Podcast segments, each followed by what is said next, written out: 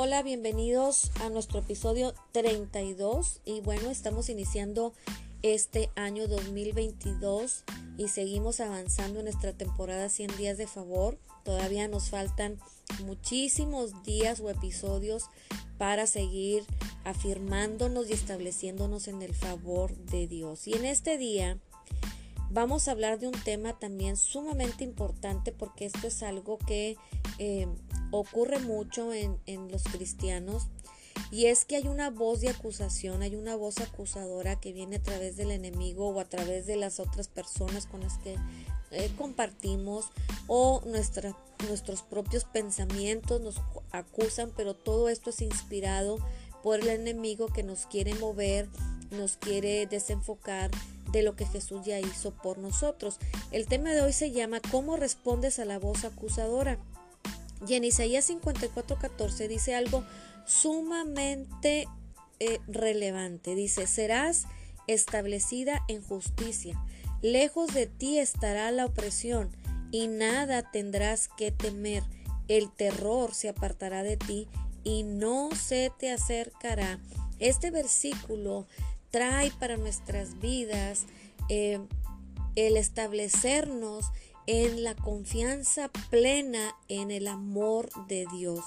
El confiar plenamente en que Dios nos ama tanto que entregó a Jesús, quien hizo todo por nosotros y tomó nuestro lugar, llevó nuestro castigo, llevó nuestro pecado, llevó toda la maldición, toda la ira de Dios cayó sobre Jesús para que no cayera sobre nosotros, el castigo para darnos paz fue sobre Jesús.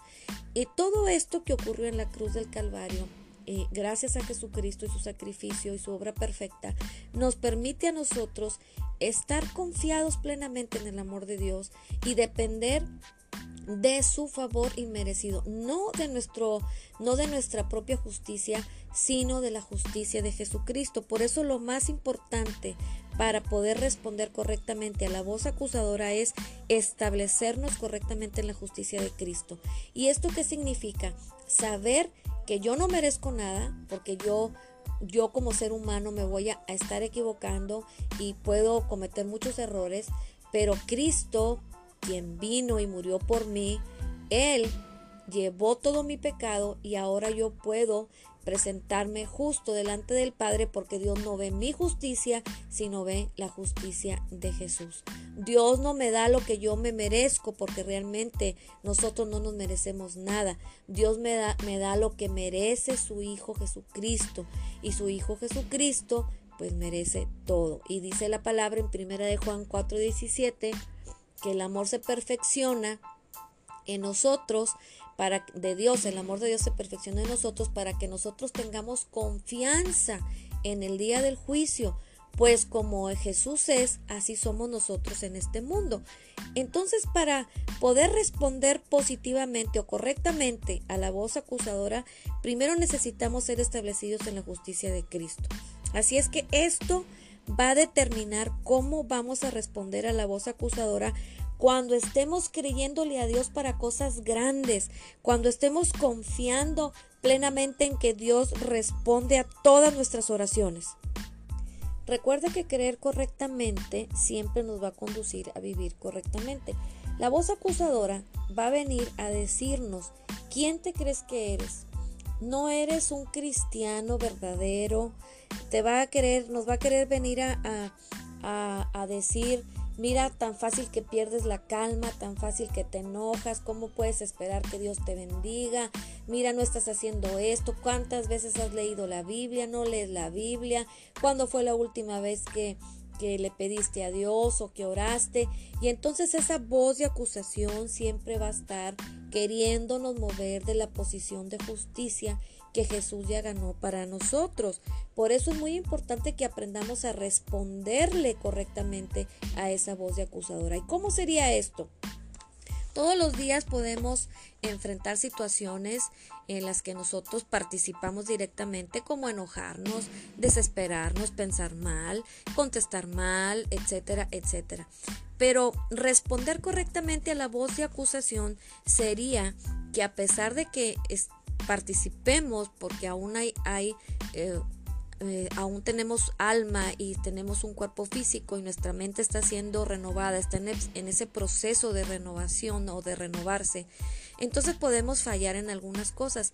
Pero responder correctamente a la voz acusadora es que aunque hagamos alguna de esas cosas o nos equivoquemos, nosotros tenemos que mantenernos firmes en que eh, podemos seguir esperando cosas grandes de Dios y podemos seguir esperando que Dios conteste a nuestras oraciones porque las cosas grandes porque el que Dios nos conteste nuestras oraciones no depende de nuestras acciones o de nuestra obediencia, depende precisamente de la justicia de Cristo, depende precisamente de lo que Jesús hizo por nosotros porque cuando Dios nos ve a nosotros, ve a Jesús.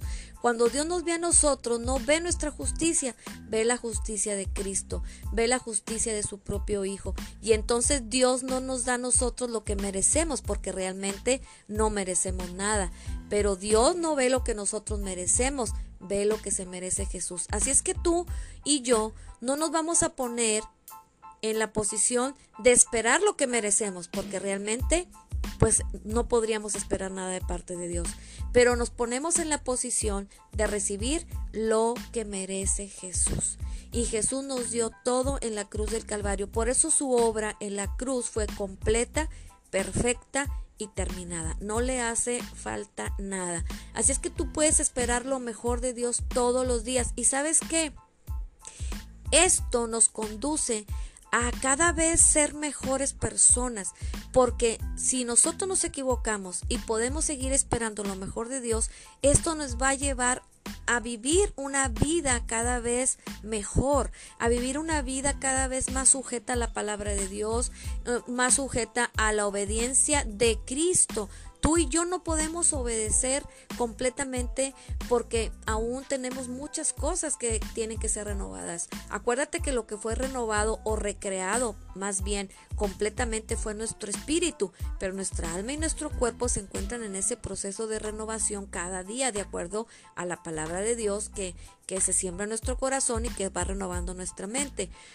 Entonces, realmente lo que debemos esperar es lo que Jesús hizo por nosotros, depender de la obediencia de Cristo. Cristo obedeció completamente al Padre.